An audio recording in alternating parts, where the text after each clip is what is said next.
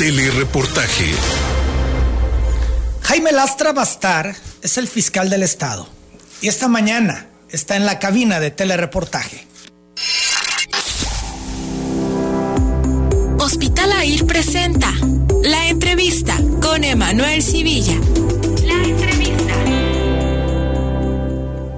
Bienvenido fiscal al programa. Importante escucharte. ¿Cómo estás? Muy bien, muchas gracias Emanuel. Es un honor estar aquí en, tu programa y qué bueno que decidiste eh, hacer la invitación y con mucho gusto estamos aquí para comentar algunas cosas que son de importancia para tu auditorio. Así es, mucho que platicar, estás en un tema clave, en un área sensible y bueno, qué mejor que escuchar al fiscal lo que nos tiene que decir sobre los distintos eh, temas que están en la mesa. Son las 8 de la mañana con 12 minutos. Tú has tenido la aspiración de ser diputado, aspiración que no se ha podido concretar. Ahora pensábamos que serías, fuiste pluri en las candidaturas de Morena, pero no se dio el escenario. La pregunta es, ¿por qué aceptas ser fiscal?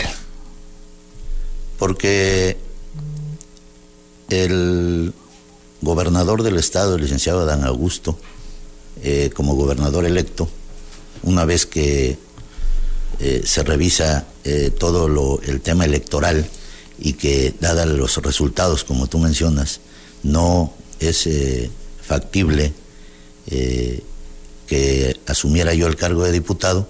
Entonces, eh, en un tema en donde ya habíamos platicado mucho tiempo atrás, que él consideraba que yo podría ayudarlo en el área de seguridad, eh, podría ser en seguridad pública, podría ser en la Procuraduría o podría ser también en el Tribunal Superior de Justicia.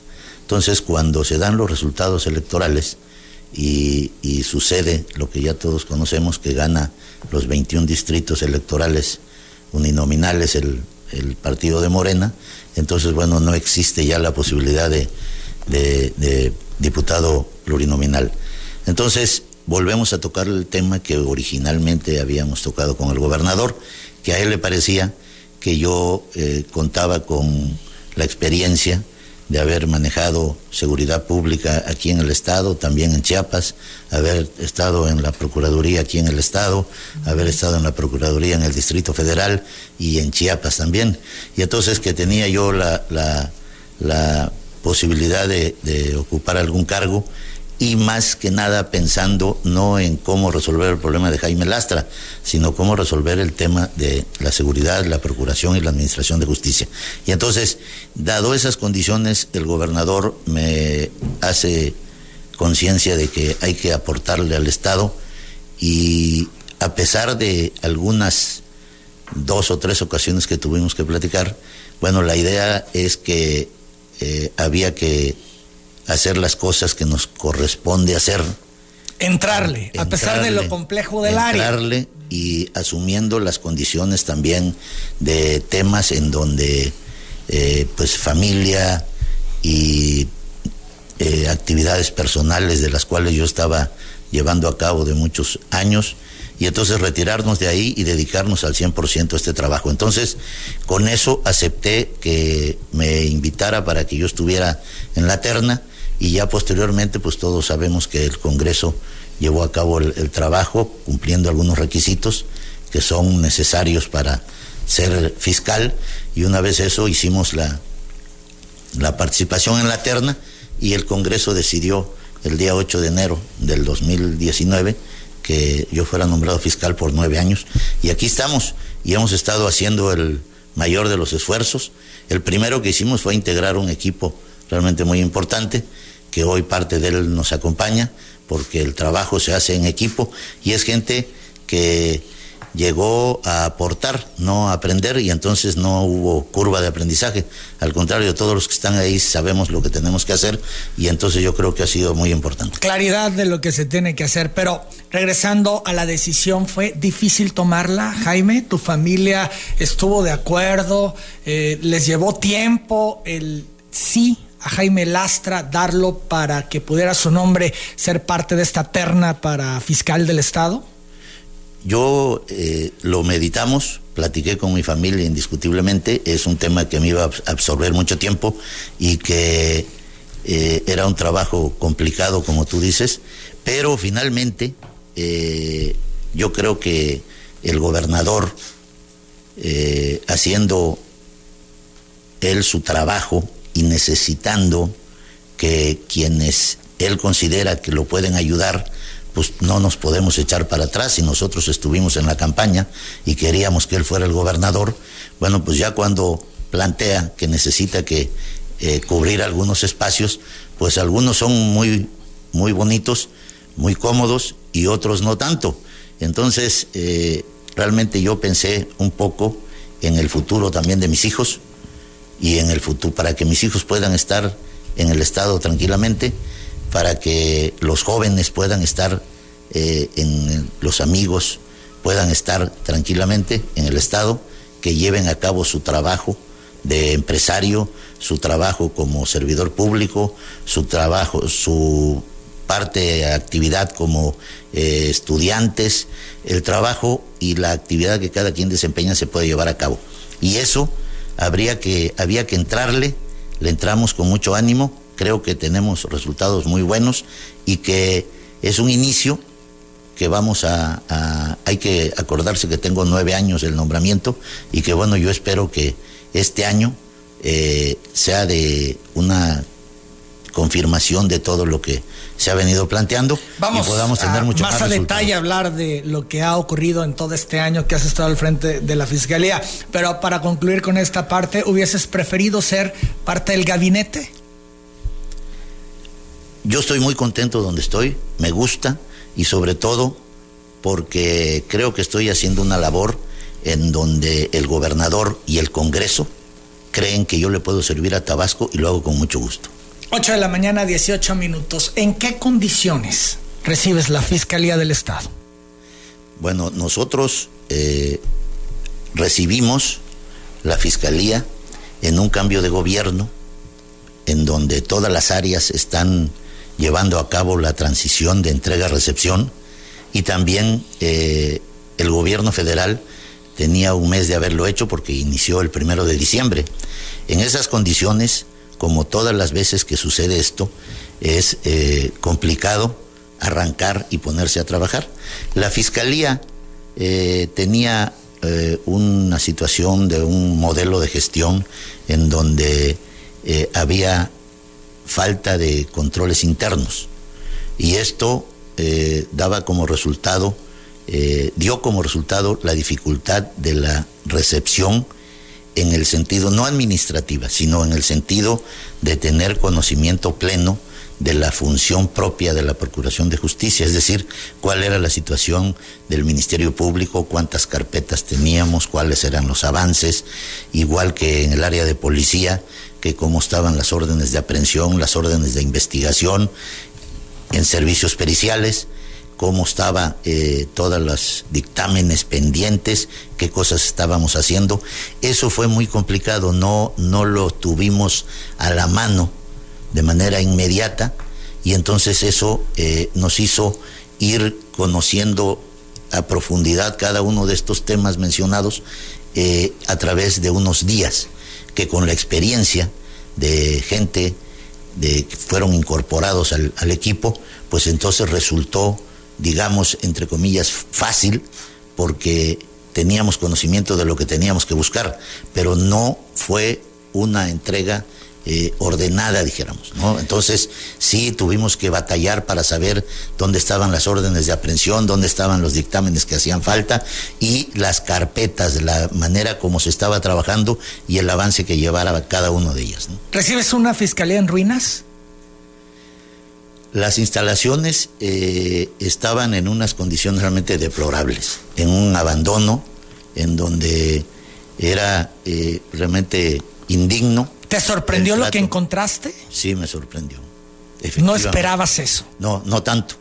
Yo sabía que no eh, íbamos a recibir una eh, institución caminando al 100% y con todas las condiciones adecuadas, pero yo no, no, no, no pensé que fuera así como lo recibimos. Nos contabas la semana pasada del desprestigio que tenía la eh, Fiscalía cuando empiezas a hablar con los distintos organismos internacionales como la Embajada de Estados Unidos, la Agencia Antinarcóticos y el Programa Internacional para la Capacitación y Asistencia en la Investigación Criminal.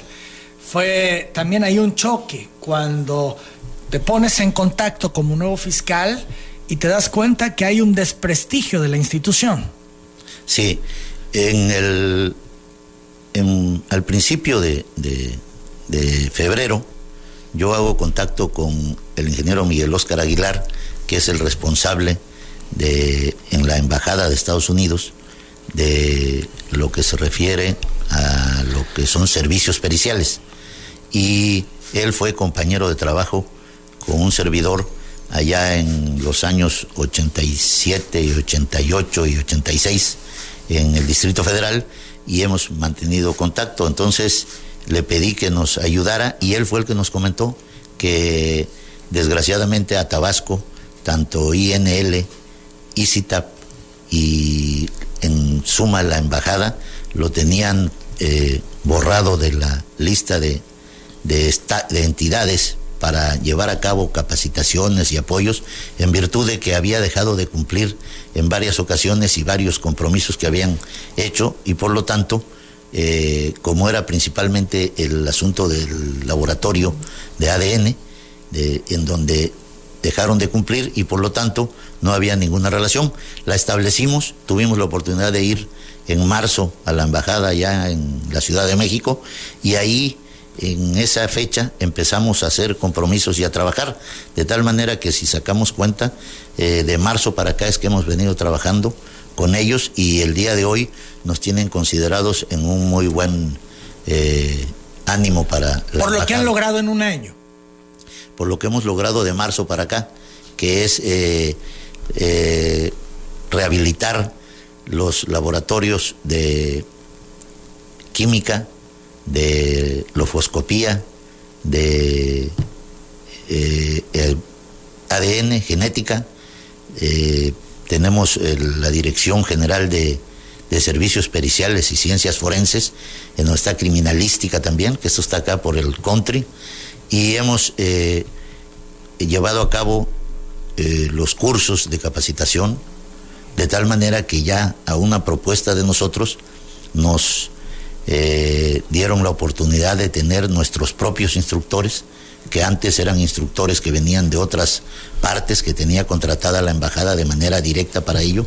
En una plática la que tuvimos en marzo, se pidió que nuestro personal se capacitara, así lo hicimos y el día de hoy somos una sede regional para el curso de, de investigación criminal y lo estamos llevando a cabo aquí en la escuela de nosotros, donde llegan más o menos 18 entidades de la República a recibir el curso aquí.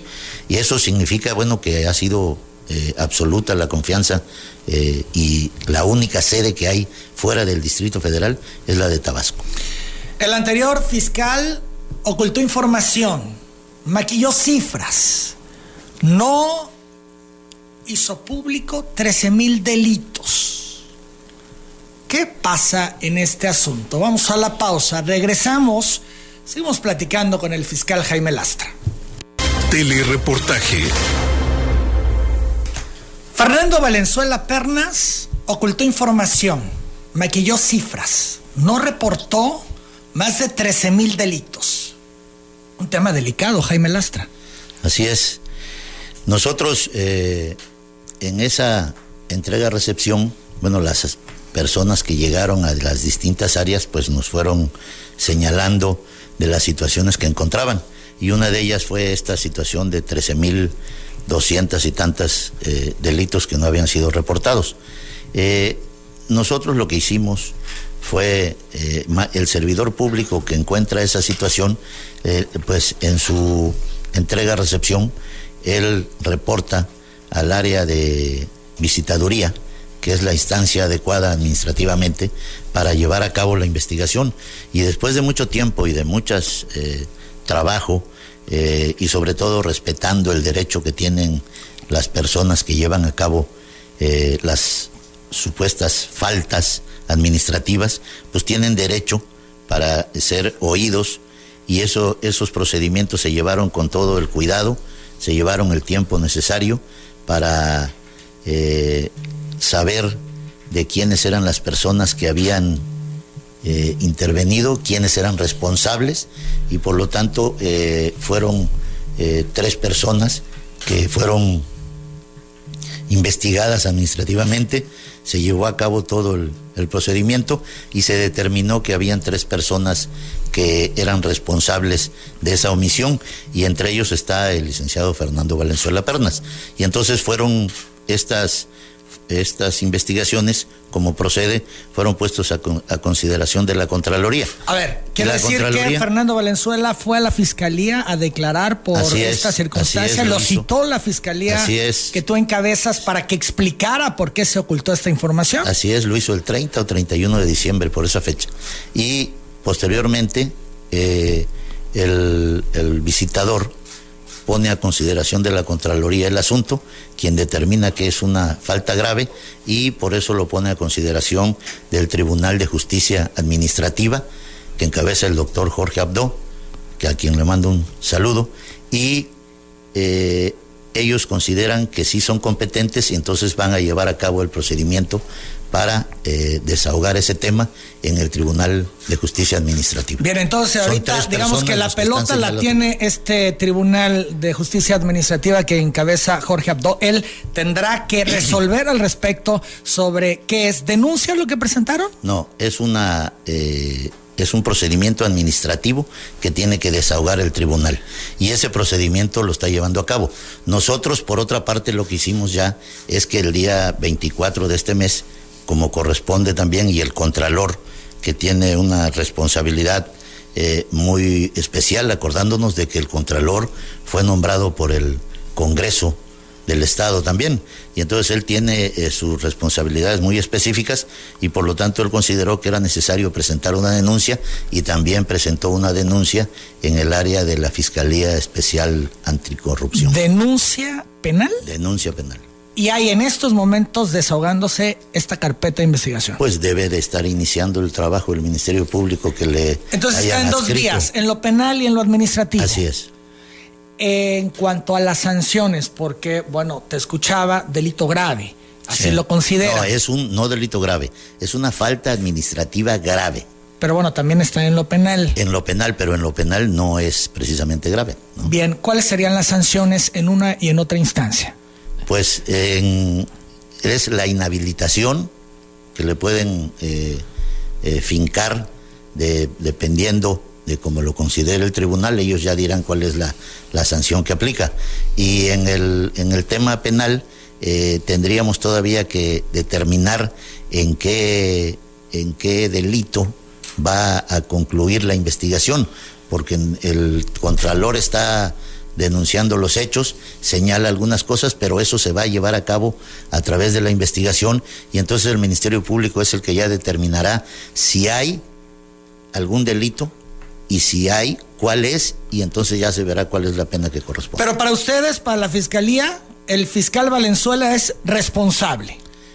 Junto con otras dos personas. Ahora, ¿cómo detectan que no se reportaron más de 13 mil delitos? Bueno, ahí hay un sistema eh, que, que es eh, de, computadoras, ¿no? ¿Un software? Un software, y ese sistema eh, tenía una información, pero hay otras áreas que tienen también estadísticas y que tienen controles regionales y cuando empezamos a confrontar esos datos con los que se habían reportado no correspondían. Entonces profundizamos en la investigación y fue, fueron saliendo eh, carpetas de investigación que no habían, que habían sido omitidas. Y entonces ahí es donde empieza la información. Esas carpetas ahí estaban archivadas. Estaban en las agencias del Ministerio Público y estaban trabajándose. Y revisan y no estaban en el reporte. No estaban en el reporte que se manda a la Ciudad de México cada mes. Es que es una locura, 13 mil delitos, o sea, no fueron 5, no fueron 20, fueron trece 13 mil, o sea, la locura. Es el 30% de lo que eh, habían reportado. Y esto no lo hacen para evitar que las estadísticas pusieran a Tabasco en un lugar eh, preponderante en inseguridad y en violencia? Pues es un poco, yo creo, la eh, situación a donde eh, esa información que se genera mensualmente va llevando a los gobiernos de los estados y a los fiscales y a los secretarios de seguridad pública, en donde a muchos les da la tentación, y yo creo que todavía existen, de mejor no reportar los delitos para aparentar que todo está eh, caminando adecuadamente. Y yo creo que es un... Es ¿Una manera de engañar a la población? pero es un problema también de una gran presión que se ejerce a nivel nacional sobre las entidades y sobre los municipios, en donde finalmente el, Sistema Nacional de Seguridad Pública eh, al final de cuentas dice los responsables son los gobernadores. Y como yo he platicado con el gobernador, un poco eh, eh, sarcásticamente, que el gobernador, nosotros somos autónomos la Fiscalía es autónoma. El, Tribunal Superior de Justicia es otro poder. Los municipios tienen su policía municipal. Al final de cuentas, eh, el gobernador tiene el mando sobre la Secretaría de Seguridad Pública y sobre los reclusorios. Pero eh, la Secretaría de Seguridad Pública únicamente tiene el mando por un convenio con aquí en la, ciudad de, en el municipio de Centro.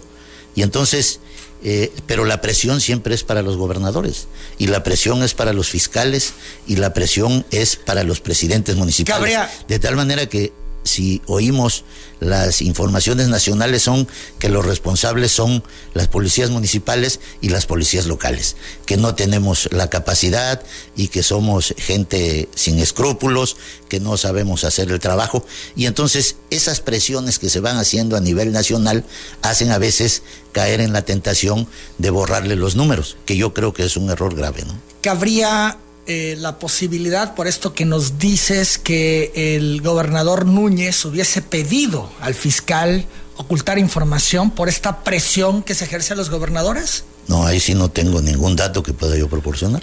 ¿Tú lograste hablar eh, durante esta comparecencia con Fernando Valenzuela? No, es un trámite que hizo exclusivamente la Contraloría. ¿Has vuelto a hablar con él?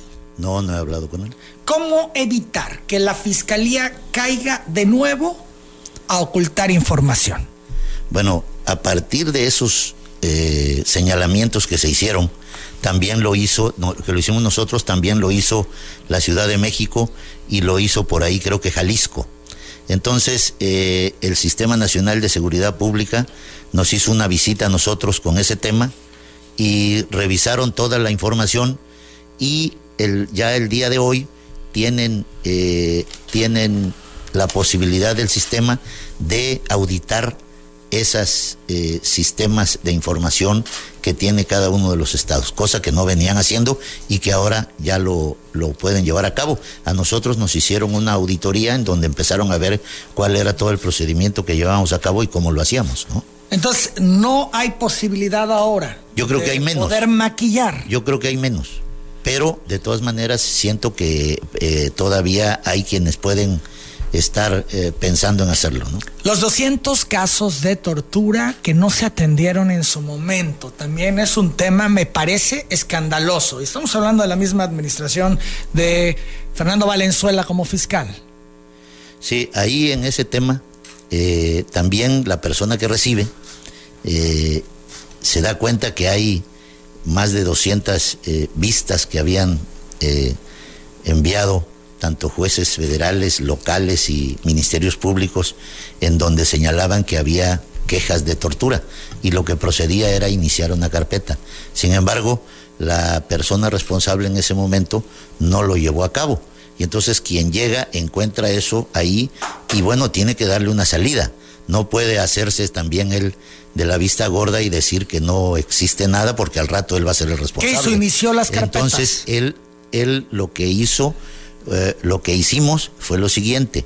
Nosotros eh, hablamos al Sistema Nacional de Seguridad Pública y le expusimos el asunto porque si nosotros lo dábamos de alta en el 19, íbamos a aparecer de una manera escandalosa en cuanto a estadísticas, como una cosa de lo peor, Y entonces decidimos y platicamos con el sistema para que la pudiéramos iniciar, pero que estadísticamente las consideraran en los años que correspondía y no cargar nosotros con toda la estadística de 200 asuntos de tortura en el primer mes de trabajo.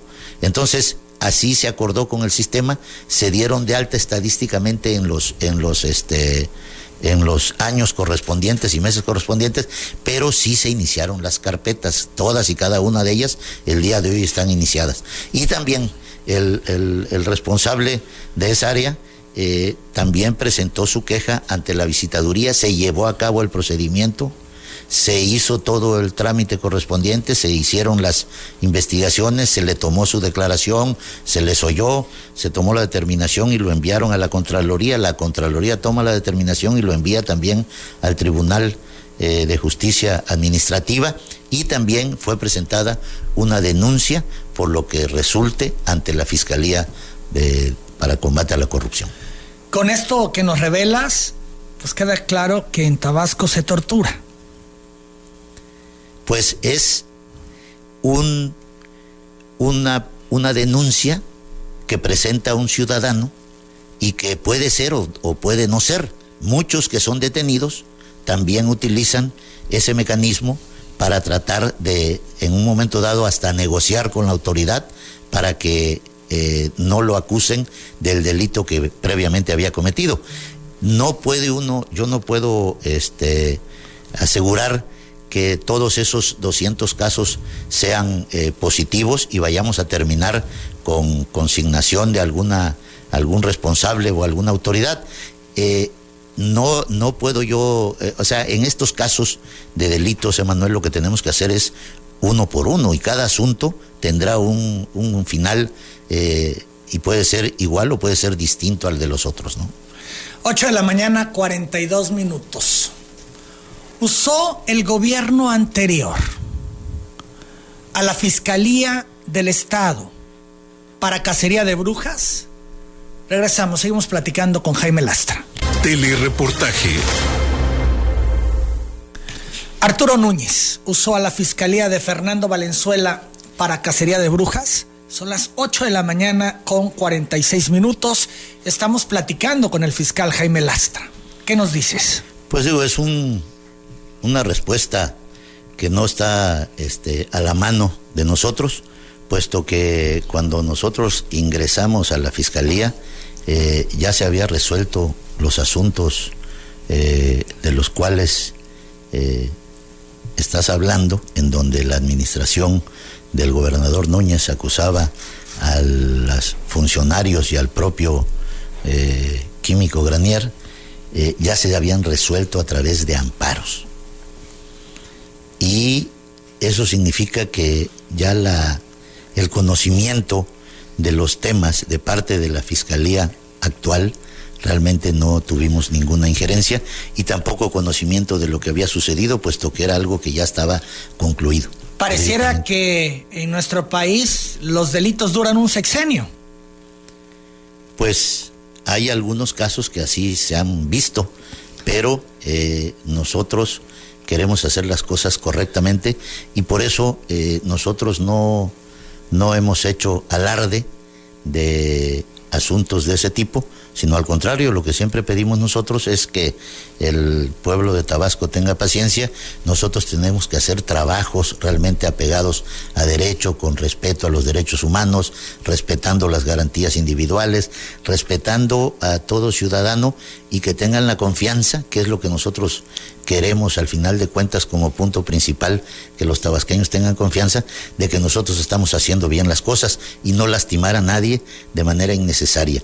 Lo vamos a hacer sin, sin temor alguno, de, pero lo vamos a hacer conforme a derecho, cumpliendo y tratando de apoyar de una manera muy importante lo que es el Estado de Derecho que tenemos que lograr en todo el país. Son las 8 de la mañana con 48 minutos. Todos los casos se cayeron. Todos. No hubo uno que hubiese presentado a la fiscalía que hubiese prosperado. Todas las acusaciones en el suelo. Así parece.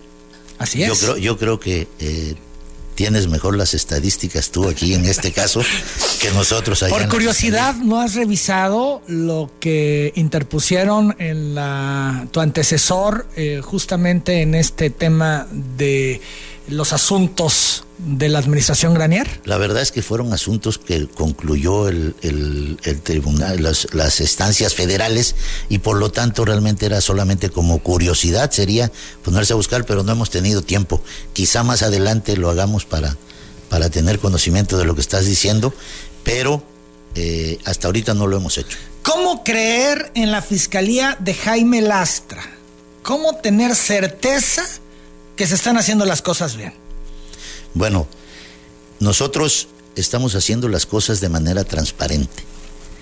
Eh, nosotros hicimos un, al llegar ahí, hicimos un diagnóstico eh, a fondo de la cuestión de los aspectos normativos, administrativos y organizacionales. Eso nos dio la oportunidad de eh, establecer seis ejes de trabajo que fueron la metodología para la investigación y persecución penal, la dignificación del servicio público de procuración de justicia, la profesionalización y fortalecimiento del servicio profesional de carrera ministerial, la modernización de la infraestructura y la gestión institucional, procuración de justicia abierta e incluyente, transformación de la cultura, organizacional. Por otro lado, eso fue el diagnóstico que se hizo. Por otro lado, llevamos a cabo una evaluación de todo el personal, en donde del personal de las áreas sustantivas de la Fiscalía, que es Ministerio Público, peritos y policías de investigación. Nosotros ahí eh, hicimos, se aplicaron los exámenes correspondientes y los promedios que vimos de calificación fueron muy bajos. Solamente uno de esos sectores tenía eh, un 6.5, los demás estaban abajo del, 5. Y entonces eh, elaboramos ahí programas muy ambiciosos de capacitación. Se dieron 170 cursos de capacitación que fueron cerca de 4 mil eh, capacitaciones a los 1.500 personas que se llegó, es decir, varios de ellos tuvieron varios cursos y llevamos a cabo algo que se descubrió en ese momento es que solamente unos cuantos tenían el curso de formación inicial. Es decir, eh, servicios periciales únicamente tenía 15 peritos que habían llevado el curso. Ministerios públicos eran 26. Los que habían ya bastantes eran los policías. 400 y tantos policías tenían ese curso. Que sucedía, bueno, los policías para cobrar bonos y una serie de cosas que le da como estímulo el sistema, pues tienen que llevar a cabo esos cursos, por eso lo tenían. Sin embargo, nosotros ya ahorita hicimos cursos de tal manera que ya regularizamos a 242 eh, servidores públicos de servicios periciales, de fiscalía y de, perdón, de, ministerios públicos, eh, peritos y policías. Nosotros tenemos un sistema eh, una página web en donde tenemos la información eh, a la vista. Estamos eh, llevando a cabo, dando la información a través de reuniones con los diputados que integran la Comisión de Seguridad Pública y Procuración de Justicia y Protección Civil y también la de Derechos Humanos, Equidad de Género y Frontera Sur. También nos hemos reunido con la directiva, la JUCOPO de, del Congreso, nos hemos reunido con, eso lo hemos hecho entre seis y ocho ocasiones en el año, eh, dándoles toda la información, oyéndolos, que también es muy importante. También la Mesa Ciudadana de Seguridad y por la Seguridad y la Paz, encabezada por Román Díaz, Román Díaz, eh, también nos hemos reunido con ellos y si se les ha proporcionado la información. Estamos eh, llevando a cabo audiencias regionales que preside el licenciado Nicolás Bautista para ir a la, acabamos de ir este año ya a Cunduacán, en donde se abren las puertas y se oye a las a los ciudadanos que tienen de alguna manera la necesidad de acudir ahí nosotros. ¿Y por qué eh, deben de confiar? Bueno, nosotros hemos integrado un equipo de gente con conocimiento, hemos puesto las, eh, las diversos aspectos que hemos encontrado, los hemos puesto sobre la mesa y estamos trabajando. Ahí hay los ejemplos de lo que se ha hecho en los laboratorios, de lo que se ha hecho en las agencias. Eh, terminamos de, de hacer los edificios de Centla, Jalpa y Nacajuca. Ahí el tema es porque ahí también hay un servicio pericial adecuado para llevar a cabo las necropsias, alejándonos un poco ya de los panteones, así como está aquí el del municipio del centro que tú visitaste, en unas condiciones de acuerdo al tamaño, pero, pero también con muy, muy buenas instalaciones. Y hemos eh, dignificado las instalaciones y estamos llevando a cabo un trabajo muy importante. Nosotros, eh, al llegar ahí, eh, dividimos lo que era los delitos de impacto social. Y ahí en ese trabajo nosotros hemos hecho, hemos logrado eh, reducciones muy importantes, el 22% menos de esos delitos que son de alto impacto. Y esos delitos son el secuestro, llevamos 61% menos el robo de automóviles 42% menos. Es ahí son 1.700 vehículos aproximadamente menos que se han robado. O sea, es un impacto menos a las familias que le hayan robado el vehículo. El 34% menos de robo de motocicletas, que es un número muy importante también. El feminicidio 32%. En fin, en Avigiato el 28% menos. Hay delitos en donde no hemos podido lograr la baja, pero aquí lo, lo, importante es que nosotros hemos eh, logrado la judicialización de 26 mil carpetas, me parece, 29 mil carpetas determinadas. Eso quiere decir que le dimos un, una salida a cada una de esas carpetas. A ver, para entenderlo mejor, ¿de cuánto era el rezago? No, no es rezago. Nosotros recibimos el año pasado 51 mil carpetas, de las cuales 29 mil fueron determinadas. Eso es, y de esas, eh, nosotros, que es lo, fundamental, tenemos eh, las judicializadas de los delitos de impacto. En la sede fueron mil no, eh, fueron 1.717 carpetas judicializadas. Eso quiere decir que a través de la investigación nosotros lo resolvimos, los asuntos, y fueron puestos a consideración del juez.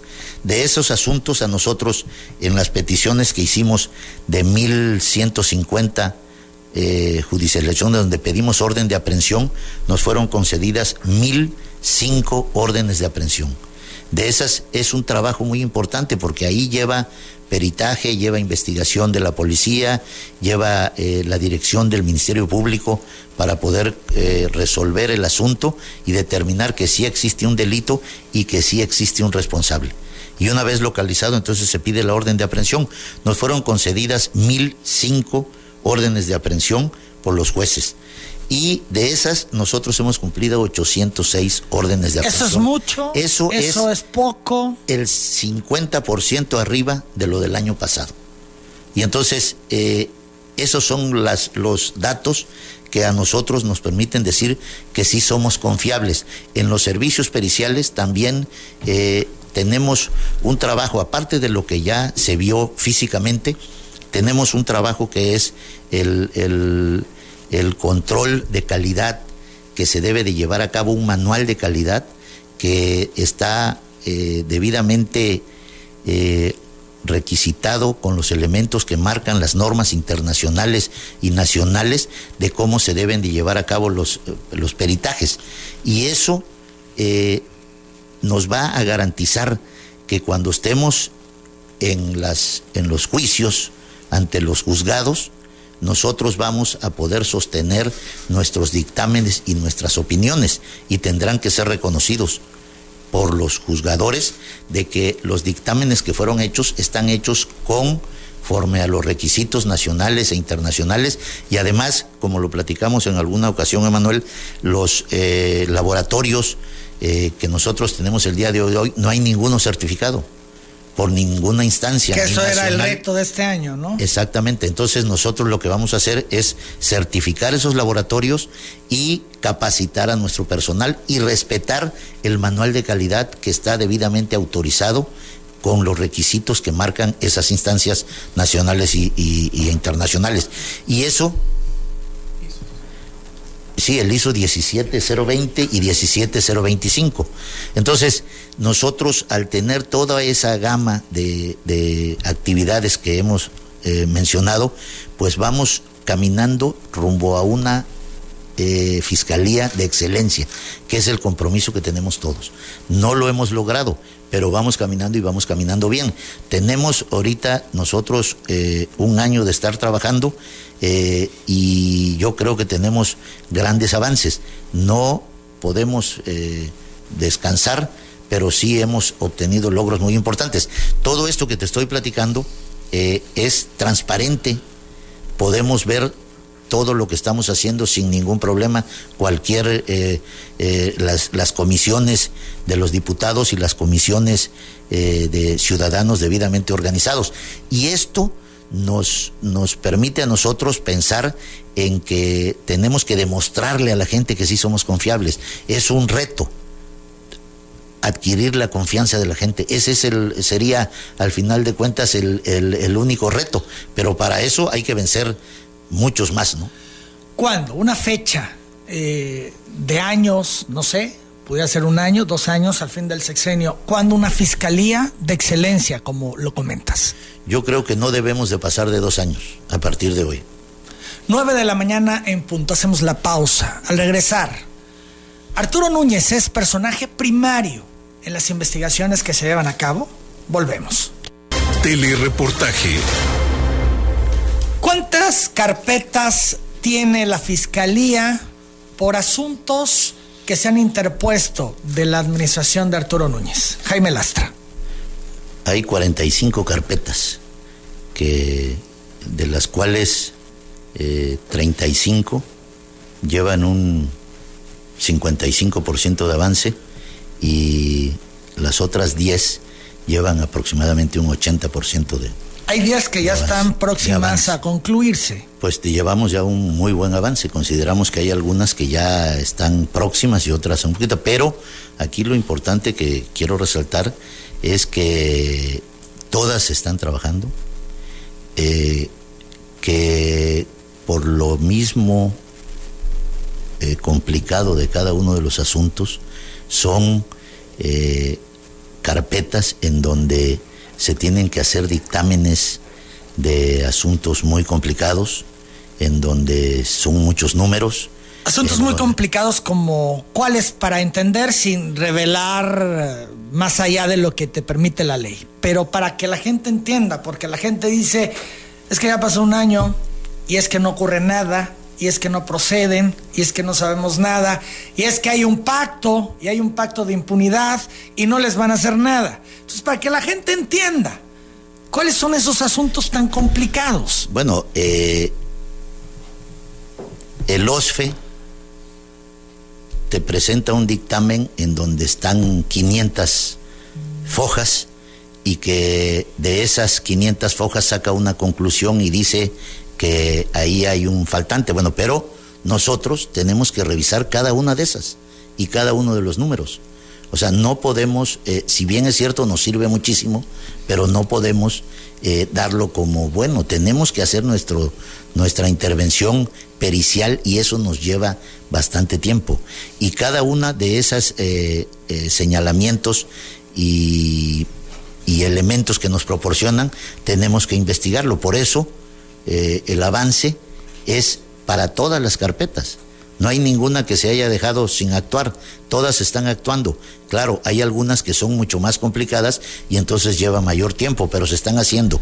Hace un rato tú estabas diciendo, Emanuel, que el sexenio del el gobernador Núñez eh, acusó a una serie de funcionarios del químico y que al final ¿Y al propio gobernador? que al final todos quedaron libres estabas manifestando. Entonces, yo creo que nosotros no estamos en la posición de hacer eso. Nosotros lo que queremos es realmente hacer una investigación profunda para que cuando se tenga que acusar a alguien lo hagamos con elementos y no estemos dando espectáculos ni haciendo un manejo político de la Fiscalía General del Como ocurrió en la anterior administración. Como tú dices que ocurrió. y como tú también comentas ahora. No, yo estoy comentando. tú también lo dices ahora. Son las 9 de la mañana con 7 minutos. Las carpetas, las denuncias interpuestas por Fernando Mayans del ICED están incluidas en estas 45? ¿Forman parte de o son aparte? No, están incluidas. Ahí está incluida. Lo que pasa ahí con el asunto de Fernando es que la denuncia la presenta en contra de nueve o diez eh, instituciones, incluida la propia Fiscalía, por no haber eh, aportado el pago correspondiente a los patrones. Sin embargo, en esa denuncia eh, nos señala eh, algunos números y algunos datos, pero sin el soporte administrativo correspondiente. Entonces, el Ministerio Público, ¿qué tiene que hacer? Bueno, solicitarle al ICET que nos aporte toda la información administrativa en donde ellos llegan a la conclusión que la Fiscalía General del Estado de Tabasco eh, había desviado 8 millones y pesos más, pesos menos, porque no había aportado la parte que le correspondía. Entonces, esas 10 instituciones que son señaladas, nosotros necesitamos pedirle al ICET que nos diga, oye, ¿de dónde sacas ese número? Y luego también pedirle a cada una de las dependencias si efectivamente tuvieron ese dinero y si ese dinero lo utilizaron y para qué lo utilizaron. Si no lo aportaron para lo que está debidamente señalado en las eh, partidas presupuestales. Entonces, esa parte de investigación en esa etapa encontramos ahorita, de que nos aporte a nosotros el ICET la información y nosotros luego ir desahogando con cada dependencia que nos tiene uno que, que, dar la oportunidad de decir, oye, a ti te, tú tenías el compromiso de haber pagado tantos millones de pesos, no los pagaste, no, sí los pagué, aquí tengo el, la constancia, o no los pagué, pero fíjate que no me dieron el dinero, que es lo que está sucediendo en algunos, que dicen, no, es que ese no lo pagaba yo, lo pagaba la Secretaría de Finanzas. Entonces, tenemos que ver caso por caso y tenemos que hacernos eh, de toda la información documental suficiente para poder decir si alguien efectivamente tuvo el recurso no lo apartó como patrón y lo desvió para uso de otra cosa que no se puede hacer. Hablabas que la mayoría de las carpetas llevan un 50% de avance. ¿Podemos estimar que este año se concluirán todas las carpetas? Y lo pregunto porque el 2021 es un año electoral y algunos pueden pensar mal y pueden decir, están detonando temas legales en época electoral. ¿Se tendrá un resultado en este 2020, Jaime? Yo creo que de muchas se van a resolver este año. Quizá no todas, pero sí se van a resolver muchas. Nosotros estamos trabajando con las eh, condicionantes que tenemos y estamos eh, haciendo el mayor esfuerzo. Y como lo he dicho públicamente y lo vuelvo a decir, no vamos a tener el más mínimo temor en actuar en contra de nadie lo que sí queremos hacer, y lo repito, es que cuando lo hagamos tengamos elementos, sea una investigación seria, para que luego no haya esa suspicacia que acabas de decir ahorita otra vez, que todo lo vamos a manejar electoralmente. No, que no, no, hay gente que lo podrá decir en su momento, ¿no? Exactamente. Que, coincidencia y los partidos, políticos. año electoral. Estoy de acuerdo. Pues surjan estos temas. Estoy de acuerdo, no, pero no estamos trabajando así. Nosotros lo que queremos es eh, eh, realmente eh, dejar eh, por compromiso con los tabasqueños hacer nuestro trabajo correctamente. Y eso significa que eh, debemos de llevar a cabo todas las investigaciones suficientes para no lastimar familias completas o personas si en realidad no tenemos elementos para llevar a juicio a una persona, no tenemos por qué hacerlo por espectáculo o por hacer, eh, por ser protagonistas o por eh, cuestiones políticas. En lo personal, yo lo rechazo absolutamente y vamos a trabajar eh, respetando el derecho de todo el mundo. El gobernador decía de un hueco financiero de alrededor de 4 mil millones de pesos, un déficit, y también decía Tabasco, no más el paraíso de la impunidad. Sí, pues lo estamos haciendo. Y aquí de las cosas que estamos eh, observando es que eh, de los asuntos que, están presentados como, como denuncia de parte de las diversas instancias, las estamos trabajando.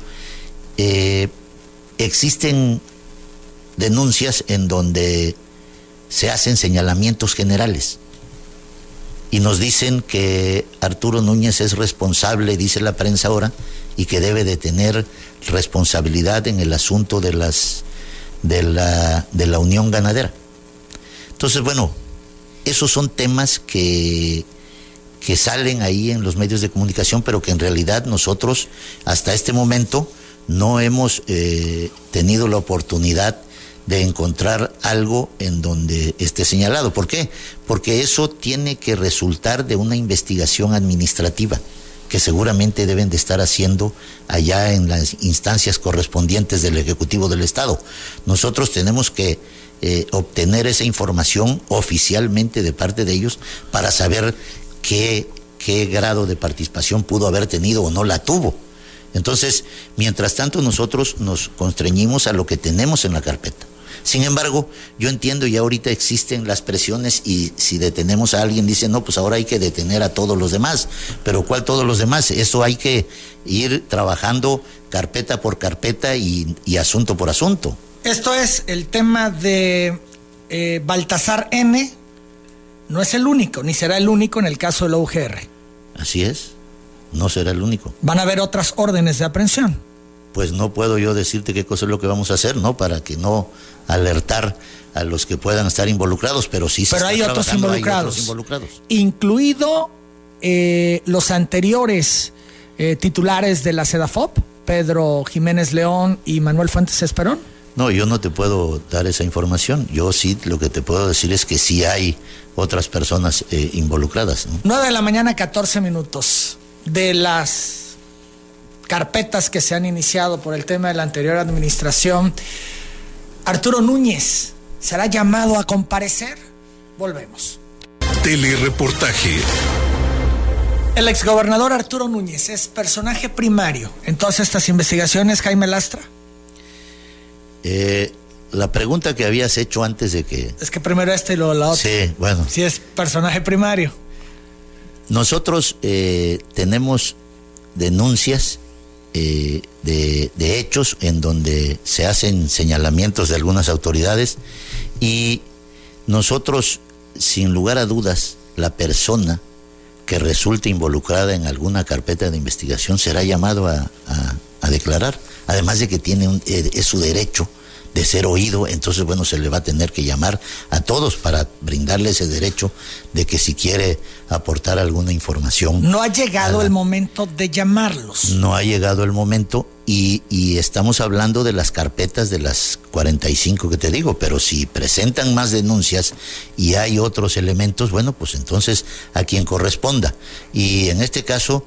Eh, tú estás hablando de el exgobernador Arturo Núñez, pero puede ser cualquier otra persona, no necesariamente eh, circunscribirnos a él, pueden haber su esposa, por ejemplo. Pues el que resulte, nosotros sin temor alguno vamos a citar a quien corresponda y vamos a actuar en contra de quien sea eh, legalmente responsable. ¿Pero si aparece Núñez en las investigaciones? Hay algunas informaciones que administrativamente eh, tendría que hacerse los análisis correspondientes para ver qué responsabilidad tiene el Ejecutivo, qué responsabilidad tienen los secretarios correspondientes, y entonces en base a eso es que se va eh, llevando a cabo la investigación. No, no se trata únicamente de pensar que como el Ejecutivo es el que tiene todo el presupuesto y hace el, manejo de él, él es el responsable necesariamente. Sin embargo, hay algunas eh, decisiones que toma el Ejecutivo del Estado y algunas eh, facultades que son exclusivas de él y que si tiene alguna responsabilidad, indiscutiblemente que vamos a actuar en contra de quien sea, sin ninguna duda. La unidad de inteligencia financiera tabasqueña te está aportando información para conformar estas carpetas. Nosotros tenemos un convenio firmado con la UIF nacional con el licenciado doctor Santiago Nieto y a través de eso trabajamos y tenemos la información. ¿Y no tendrá que ser la local de Arturo Abreu? Yo creo que también interviene. Pero no ha intervenido. Sí interviene, pero nosotros el convenio lo tenemos firmado con la nacional. Cada vez más son los actores que dudan que Ahmed Ramos haya muerto. ¿Qué dice el fiscal? ¿También duda? Nosotros tenemos una una acta de defunción que fue legalmente emitida por una instancia de la Ciudad de México, en donde eh, determina el fallecimiento de la persona con ese nombre. Entonces, legalmente, nosotros eh, debemos de respetar la emisión de esa acta de defunción. Si posteriormente hay algún elemento o alguna otra cosa, bueno, pues ya sería cuestión de investigar. Por el momento nosotros tenemos ese dato y con ese dato la Fiscalía nos tenemos que quedar en este momento. ¿Y en lo personal hay duda? Yo estoy aquí como fiscal. ¿Y entonces qué? ¿El papelito habla? Pues ahorita la fiscalía tenemos esa información y esa información para nosotros es, es este debidamente emitida, por eso costó, costó tanto tiempo este, tenerla, porque no solamente eh, la emite el, registro civil, sino que también eh, a nosotros la pide la Fiscalía General del Distrito Federal, digo, de la Ciudad de México, y eh, se la expiden a él y esa fiscalía nos la remite a nosotros. O sea, tiene el procedimiento eh, legal adecuado y por eso nosotros debemos de respetar la, la documentación que nos envían. ¿Cómo calificas, Jaime Lastra, la situación de inseguridad, de violencia que enfrenta Tabasco? Pues mira, nosotros eh, sabemos que el problema de inseguridad, el problema de la violencia, no es únicamente relacionado con el estado de Tabasco, sino tiene, hay un tema nacional. Y aquí también yo acudiría a lo que tú acabas de, de decir hace un rato, si las instancias, eh, los partidos de oposición dicen que puede ser utilizado políticamente la fiscalía para el día, para el año 21 y que fue utilizado políticamente en el sexenio pasado, pues también nosotros podemos decir que ese tema puede estar utilizado también eh, de una manera que que nos impacta a los que estamos en este momento en el cargo. Pero yo aquí te puedo mostrar que hace 12 años para acá, eh, la incidencia delictiva, este año del 2019, es el año más bajo en incidencia delictiva de los últimos 12 años, en donde tenemos que el año de 2009 fue el más alto con 68 mil.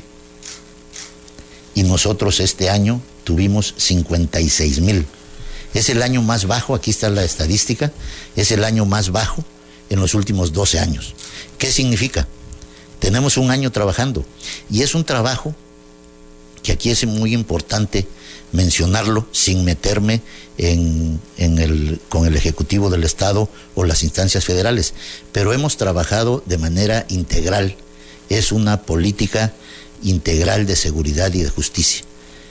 Entonces, eh, esto nos ha permitido estos te resultados. coordinador, ¿no? De estos resultados. de seguridad en el Estado. No, nosotros tenemos una mesa de seguridad que es la que estableció el presidente de la República. ¿Pero tú coordinas esa mesa? No, no, no, no. La coordina el gobernador del Estado. El gobernador del Estado es el que preside la mesa. Nosotros estamos como invitados. Como ente autónomo, nosotros somos invitados a esa mesa, asistimos cotidianamente y ahí participan la Federación, el Estado, las instancias como nosotros, como invitados, y también como invitados los presidentes municipales. Y hemos hecho un trabajo en donde todos los días a las 8 de la mañana tenemos eh, la información, nosotros aportamos las nuestras, las demás instancias aportan lo nuestro. La llegada de la Guardia Nacional ha sido también muy importante para este de, desarrollo, de trabajo integral. Y ahí eh, la muestra es estos resultados que tenemos aquí y que en los delitos en donde mayor impacto tiene la sociedad, que eh, acaban, te los acabo de, señalar, que es secuestro y robos, eh, violación, eh, narcotráfico, digo, perdón, este, robo a comercio, robo a casa habitación, ellos han bajado el 22%. En la incidencia general llevamos 2.9% menos, pero si tú lo revisas, aquí están los datos, sin lugar a, dudas, tenemos de los últimos 12 años la incidencia más bajo. Entonces, sí estamos con el conocimiento de lo que está sucediendo en el Estado, tenemos el conocimiento de lo que está sucediendo en la Federación, en, en, la República, tenemos el conocimiento de las instancias que tenemos que movernos para resolver el problema, que es la Federación, es el Estado, es el municipio, es la ciudadanía también que se les está invitando para que participen y esto nos da como resultado que en los últimos 12 años es la menor incidencia delictiva que tenemos con 56.561 delitos. Esto quiere decir, desde mi punto de vista, Manuel, que sí estamos haciendo bien las cosas y que ese esfuerzo que se hace cotidianamente encabezado por el gobernador y también otra cosa que quiero decir aquí y aprovecho, que todo eso que, tú fuiste a visitar y además todo lo que se hizo en todo el estado, que son 11 eh, instalaciones de, que se han rehabilitado, que se han rehabilitado, eh, edificios que se han incluido en el, en el, en el que, que se terminaron, que estaban inconclusos y que se terminaron, eh, parte de los cursos de capacitación han sido con el apoyo del Ejecutivo del Estado, un apoyo extraordinario y entonces nosotros creamos un programa emergente de rehabilitación y habilitación, como viste en la Dirección para la Atención de la Violencia contra la, contra la Mujer. Todos esos recursos fueron eh, eh, dispuestos por el gobernador. Nos está apoyando con todo y así apoya a cada una de las áreas que, que participan en la mesa. Estamos trabajando de parte del gobierno federal, nosotros los equipos que, que, se obtuvieron para el laboratorio de genética son de los recursos federales, que fueron cerca de 16 o 18 millones de pesos. Entonces, eh, se hace un trabajo conjunto, no hay ahí de que yo tengo mi información y no la, no la eh, proporciono para que la Guardia Nacional lo sepa. Nosotros a la Guardia Nacional aquí eh, le hemos dado algunos cursos de capacitación para que son los primeros respondientes. O sea, estamos trabajando de una manera muy coordinada y yo creo que eso ha obtenido muchos logros. Tenemos mesas regionales en donde hay municipios como ahorita sucede Tenosique, asiste Balancán, asiste Emiliano Zapata, se está viendo la posibilidad de que, existe, de que asista también Jonuta, porque Jonuta está asistiendo a la mesa de Macuspana. Pero en esas reuniones se proporciona toda la información y se atiende de manera regional. No digo que no haya problemas, indiscutiblemente que hay problemas, pero la gente tiene que saber que estamos trabajando. ¿Cuál es el principal delito generador de violencia en el Estado? Bueno, nosotros tenemos eh, tres situaciones que eh, la violencia, considerándose como los homicidios que tanto impactan a la sociedad y que efectivamente llevamos en ese rubro un incremento, tenemos el huachicol, que está perfectamente eh, zonificado, en donde hay las instalaciones petroleras, los ductos de petróleos como es Guimanguillo, como es Cárdenas, parte de Comalcalco y Cunduacán, en donde están localizadas por parte de Pemex y de la, de la, del ejército mexicano y de la marina, están ubicados los eh, puntos en donde hay tomas clandestinas y están en esas áreas. Y en esas áreas están alrededor de esos mismos tomas, están los homicidios. También tenemos eh, otra, otra, otra este, actividad que genera violencia, es eh, el tráfico de personas. Ilegal, el tráfico ilegal de personas, que es vía Tenosique, Macuspana, y luego se va rumbo a la venta y se introduce en Veracruz. Esa actividad eh, genera muchos recursos y entonces hay una delincuencia ahí eh, que pudiéramos llamar organizada, que es la que genera la introducción de esas personas. Eso trae como consecuencia también, eh, debido a la actividad que tiene la mesa en apoyo al Instituto Nacional de Migración, en donde se han detenido muchísimas personas que se dedican a ese negocio. No a los migrantes, a los migrantes se les ayuda para que puedan eh, regresar a sus, a sus este, países de origen. A los que se les detiene es a los que están cometiendo el ilícito de traficar ilegalmente con las personas. ¿Son cárteles? ¿Son bandas locales? Pudiera ser hasta internacional, porque vienen de Guatemala y continúan caminando aquí y vienen de Honduras y vienen de otros lugares. Todo eso puede estar articulado. Yo no tengo la información porque no es área que nos corresponda a nosotros. Pero lo que sí te puedo decir es que las detenciones que se han hecho son mucho mayores que las de años anteriores.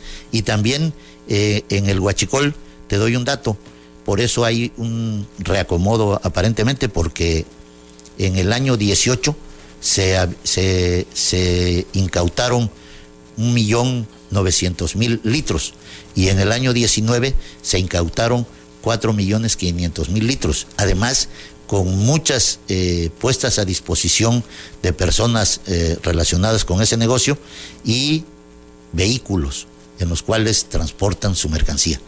Eso genera una eh, reacomodos y, una situación económica les impacta el hecho de que se hayan incautado más del doble de los litros de, guachicol que se habían llevado. Entonces, bueno, eso va impactando, igual que el trabajo que se está haciendo con el Instituto Nacional de Migración y la Fiscalía General de la República. Y la otra es el, el, narcotráfico, que eso es, bueno, general en toda la República y se viene a, eh, a rematar con el asunto del narcomenudeo y entonces ya en eso se genera también una situación. Esas son las tres situaciones que a nosotros nos generan y están debidamente eh, regionalizadas. Y por estos uh, tres delitos, la cantidad de ejecutados todos los días. Vamos a la pausa, regresamos con eso. Está el fiscal, eh, fiscal Jaime Lastra.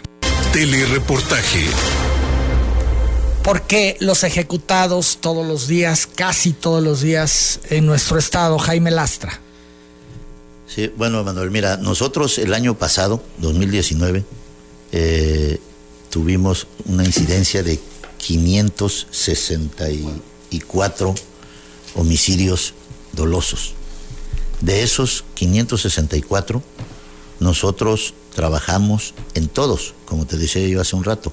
Algunos son muy complicados, otros son no tan complicados, pero en cada uno de ellos se tienen que hacer investigaciones de mucho tiempo y que a veces eh, se obtienen los resultados adecuados y se trabajan todos, y no nomás los 564, porque hay otros que estaban ya con años anteriores, como este que acaba de suceder de Iztacomitán, en donde también se retomaron y se hicieron trabajos y tuvimos ahí algunas condiciones positivas.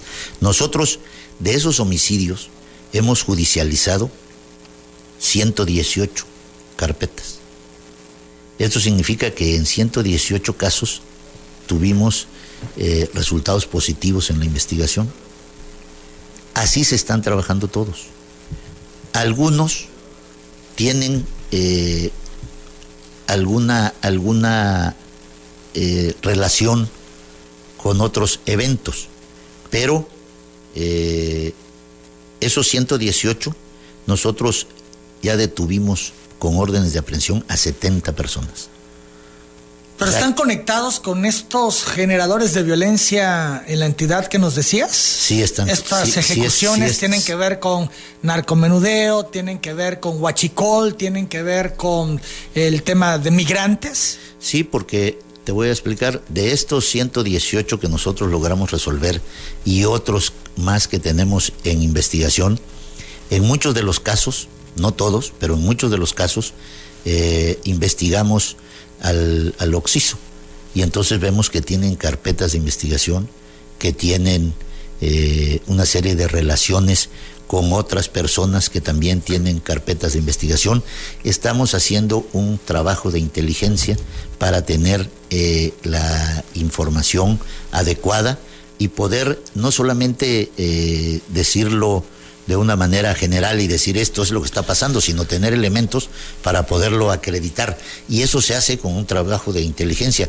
Para eso sirve también la capacitación que hemos llevado en, Guanajuato, la capacitación que llevamos en el DF, los que han ido al extranjero, al FBI, y hemos estado eh, capacitando al personal para que podamos tener información suficiente que nos permita también, aquí es claro decirlo, es un delito de carácter federal el huachicol. Y entonces necesitamos nosotros que pasarle la información a la Fiscalía General de la República y a las instancias que correspondan para que ellos hagan su trabajo. Esto es, ustedes no le van a entrar al huachicol, en otras palabras. Nosotros sí le entramos y ponemos a disposición a todos, es como acaba de pasar ahorita en Lázaro Cárdenas.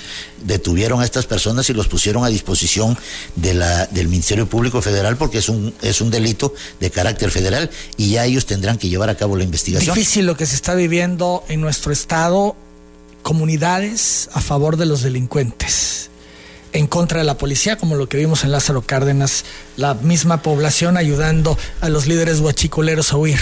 Sí, pero yo creo que también eso va en el sentido del temor que tienen algunas gentes y también el desentenderse muchos años de la autoridad competente que no quiso entrarle al asunto y que la gente pues no ve el interés de la de la autoridad y por lo tanto pues no reacciona. ¿Se puede revertir, Claro que sí, claro que sí.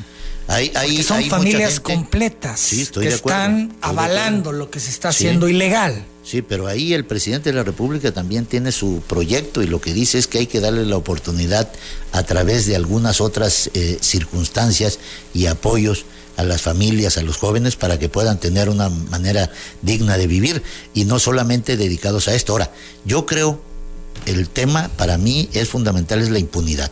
Cuando la gente sabe que se puede dedicar al guachicol y no le pasa nada, pues entonces la gente sigue y se van sumando. Pero cuando ven que la, que la autoridad competente interviene y va a detener a las personas que se dedican al guachicol y el tráfico ilegal de combustible y de hidrocarburos y todo lo relacionado con el guachicol, pues entonces también la gente lo piensa. Yo creo que este en el momento en que, en que un, ciudadano sabe que sí se aplica la ley, tiene que respetarla y, es más difícil que se incorpore a algún grupo. Eh, el sábado ultimaron a Carlos Garrido Goulart, que es, eh, era el director del TEC de la venta Huimanguillo. ¿Qué línea, ¿Qué línea de investigación se tiene, Jaime? Tenemos varias y estamos ahorita en la etapa de acumular información. Eh, estamos solicitando algunas cámaras que existen por ahí.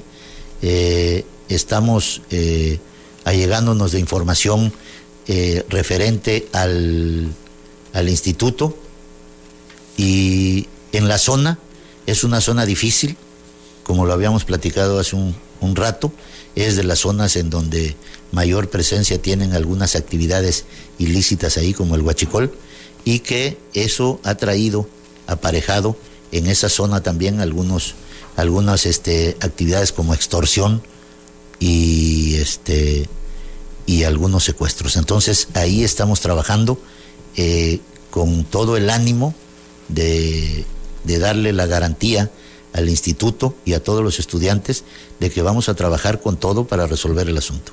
Son las 9.42, mucha gente ha hablado para saludarte, para hacerte comentarios y para pedir tu intervención en los asuntos que van siguiendo en la Fiscalía del Estado Samuel Mena, Luis Arcadio Gutiérrez, Lupita Pérez Robles, Jesús Selván, Carlos Echen, Carlos Madrazo, Rubén Arceo, Leticia Gutiérrez, Ruiz, entre otras personas, te saludan. Muchas También gracias a tengo todos. aquí eh, solicitudes de audiencia, muchas solicitudes de audiencias, todas están ahí con los números telefónicos para que ustedes puedan hacer contacto y darles fecha. Y también tengo aquí eh, lo que me dice Lorena Burregar. Si quieren ser serios y no se va a usar la fiscalía para persecución política, si es cierto lo que dice, porque se giró orden de presión y la juez sin elementos sólidos dictó prisión preventiva al presidente de la Unión Ganadera violando el debido proceso. Es incongruente. Es evidente que el caso de Baltasar es un tema político y que se está usando lamentablemente la justicia para perseguir políticamente. No hay otra explicación, ya que jurídicamente es insostenible tenerlo detenido. Tan actuaron de mala fe que les ampliaron el término para que el fiscal pueda presentar mayores pruebas porque lo detuvieron sin tener suficientes. Es lo que dice Lorena Burregar sobre este caso. No, es al revés. El que pidió eh, la ampliación del, plazo fue el acusado, fue Baltasar, no fuimos nosotros. Nosotros tenemos una investigación de hace bastante tiempo, la fuimos profundizando, hicimos los análisis respectivos, revisamos toda la información, a ellos se les citó a todos y se les pidió la información correspondiente para que aclararan el uso que se le había dado al recurso. Se hicieron todos los estudios, se revisaron todas las informaciones y los eh, documentos que ellos proporcionaron, se hizo toda la investigación con mucho tiempo y la determinación de nosotros es que sí existe la comisión de un ilícito. Y entonces eh, actuamos conforme a derecho. No estamos actuando políticamente, lo acabamos de decir, y esto también lo entiendo no, no debe de dársele un uso político, pero por ninguna de las partes. ¿eh? 9 de la mañana, 44 minutos. Jaime, yo agradezco mucho. Antes de despedirnos, una pregunta que muchos se hacen todavía. ¿Sigue siendo Jaime Lastra Bastar priista? Yo fui candidato eh, plurinominal para ser diputado por el partido Morena. Tengo mi credencial, me afilié con ¿Esto es renunciaste al PRI y te afiliaste a Morena? La ley electoral dice que una vez que eres candidato por un partido, eh, en automático dejas de ser parte de cualquier partido anterior.